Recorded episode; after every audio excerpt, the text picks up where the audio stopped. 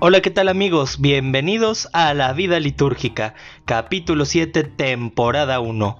Comenzamos. A través de estos seis capítulos que hemos visto en la vida litúrgica, hemos hablado mucho sobre qué es la liturgia, sobre su relación que tiene con el Antiguo Testamento, sobre cómo Cristo nos viene a traer el misterio pascual y cómo el misterio pascual se hace presente como acontecimiento de salvación en nuestra liturgia y cómo es que esta liturgia no nos presenta únicamente el recuerdo de acontecimientos del pasado, sino que nos permite revivir estos acontecimientos y renovarlos para que formen parte de nuestra vida. Hay tres puntos a la hora de hablar de la liturgia que son sumamente necesarios, sumamente necesarios ya que nos permiten distinguir las bases de qué es la liturgia. Y es el que celebramos, quiénes celebramos y cómo celebramos. Ciertamente en estos seis capítulos previos de la vida litúrgica hemos tenido la oportunidad de ver un poco sobre el que celebramos, sobre el quiénes celebramos, sobre el cómo celebramos pero es necesario adentrarnos más a detalle en estas preguntas para poder comprender qué es la liturgia. Y el día de hoy hablaremos sobre el qué celebramos. En un primer lugar, hay que recordar que en la liturgia celebramos el misterio pascual de Cristo y la presencia real de Cristo.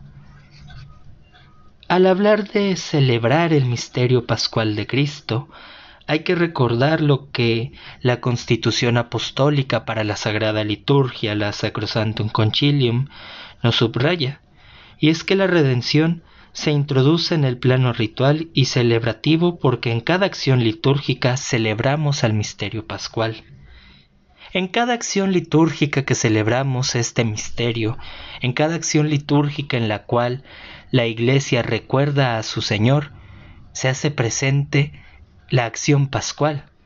Y ya para si no va a ser presente. La iglesia que nace en Pascua, esta iglesia que se confirma en Pentecostés, esta iglesia que surge de la pasión y de la muerte de nuestro Señor, brilla en la Pascua. Brilla y su fuente de vida es la Pascua, y es por eso que en nuestra acción litúrgico celebramos el acontecimiento de la Pascua. Y lo podemos ver en todos nuestros sacramentos. Lo podemos ver en el bautismo, lo podemos ver en la confirmación, en la reconciliación, en el orden sacerdotal, en la unción de los enfermos, en el matrimonio. Y ya para si no lo vemos también en la Eucaristía.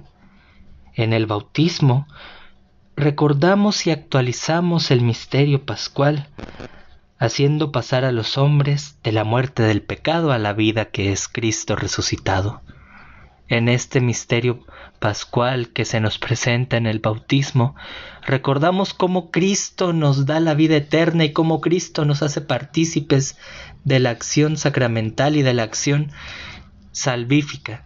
La iglesia que tiene una autorrevelación en la liturgia, presenta a través del bautismo el goce pleno de la vida espiritual y de la vida pascual que Cristo nos da.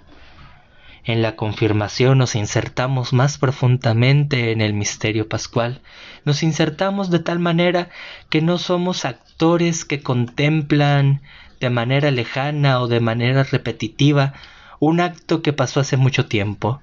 En la liturgia recordamos el misterio pascual como algo que se renueva y nos hace partícipes constantemente, y no solamente recordamos como se recuerda el natalicio de algún personaje histórico, alguna batalla, alguna victoria militar.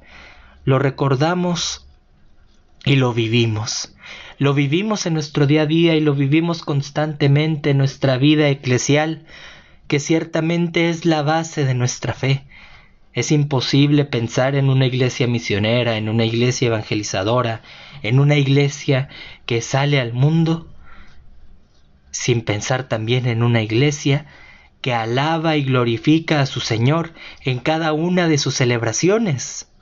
Es necesario mirar siempre al crucificado, es necesario tener los ojos puestos en el sagrario, conectarnos con el Señor y salir al encuentro de aquellos que nos necesitan.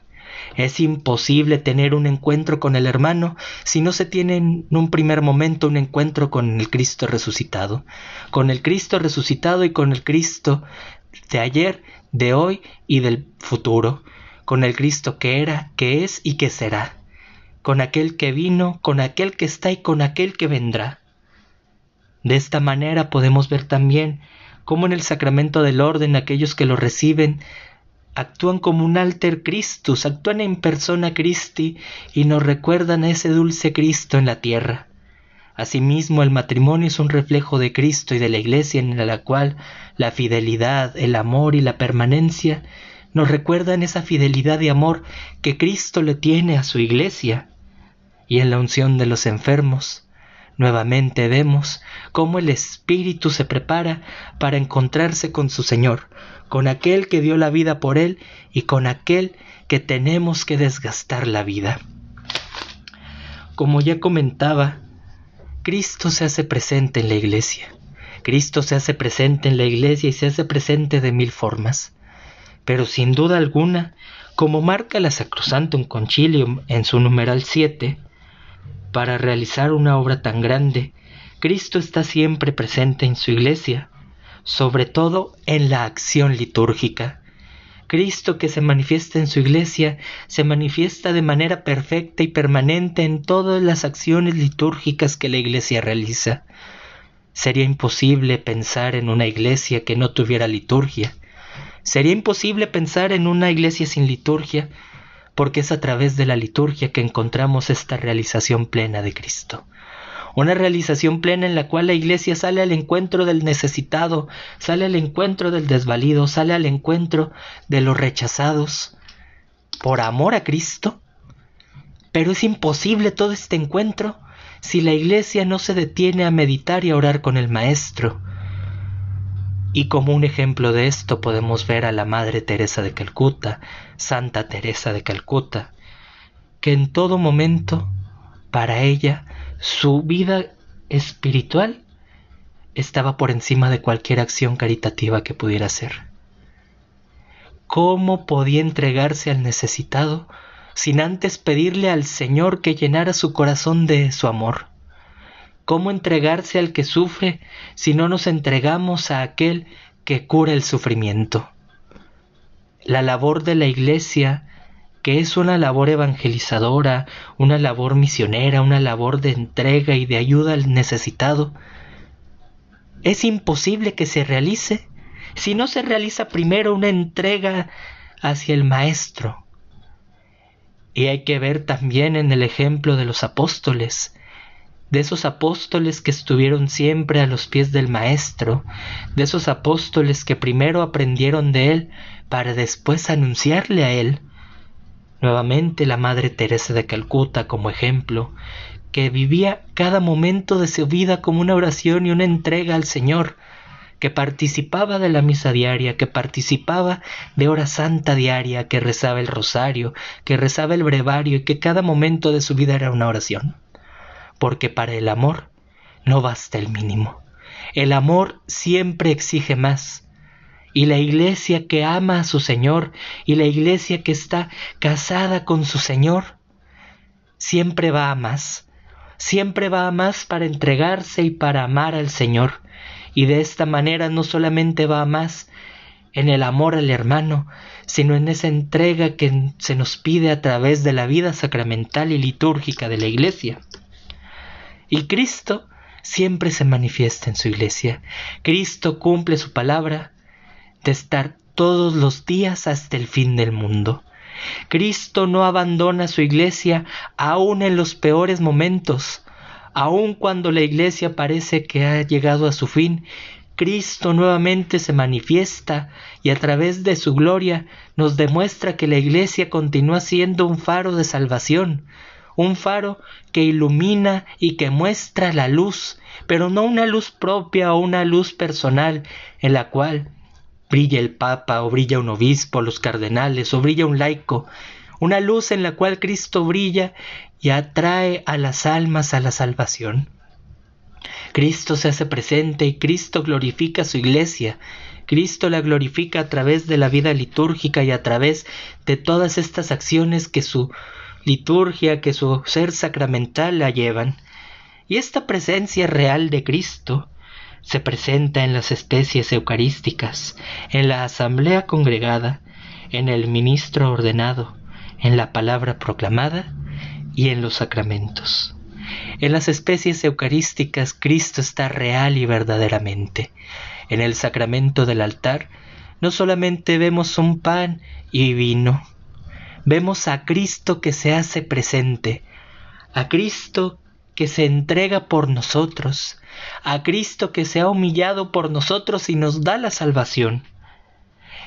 Como asamblea congregada, como asamblea santa, nos reunimos y damos gracias al Señor, damos gracias al Señor porque somos parte de ese cuerpo místico de Cristo, ese cuerpo místico que constantemente camina y se fortifica a través de su celebración y a través de la presencia de su Señor. En el ministro ordenado, sin duda alguna, vemos la presencia real de Cristo. En alguna ocasión un sacerdote misionero que andaba de camino por la sierra de Chihuahua llega a un pequeño pueblo ya que en esa ocasión iba a haber una celebración muy especial, había muchos sacerdotes invitados, religiosas, el obispo. Y este misionero le pregunta a una señora del pueblo, quizá una de las más grandes del pueblo, le pregunta, para usted, ¿qué es el sacerdote? Y la respuesta de esta mujer, sin duda alguna, nos recuerda el misterio que guarda el ministro ordenado en la presencia de Cristo. La mujer le responde al misionero, para mí el sacerdote es Diosito lindo en la tierra. E indudablemente ese es el sacerdote, el Señor en la tierra, el recuerdo del dulce Cristo que se hace presente en el ministro ordenado y se hace presente en el ministro ordenado en todas las celebraciones litúrgicas y en todos los sacramentos. Y en la palabra proclamada no es solamente una lectura que se escogió por un motivo simbólico, es la palabra de Cristo que retumba en nuestros corazones y que a través del Shema, del llamado, nos permite ir al encuentro, nos nutre y nos prepara para recibir al Señor en las especies eucarísticas y nos permite preparar nuestro corazón para que una vez terminada nuestra acción sacramental podamos ir ahora sí al encuentro de aquellos que nos necesitan.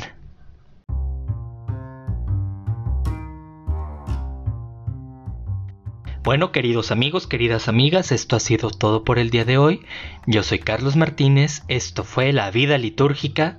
Gracias por su atención.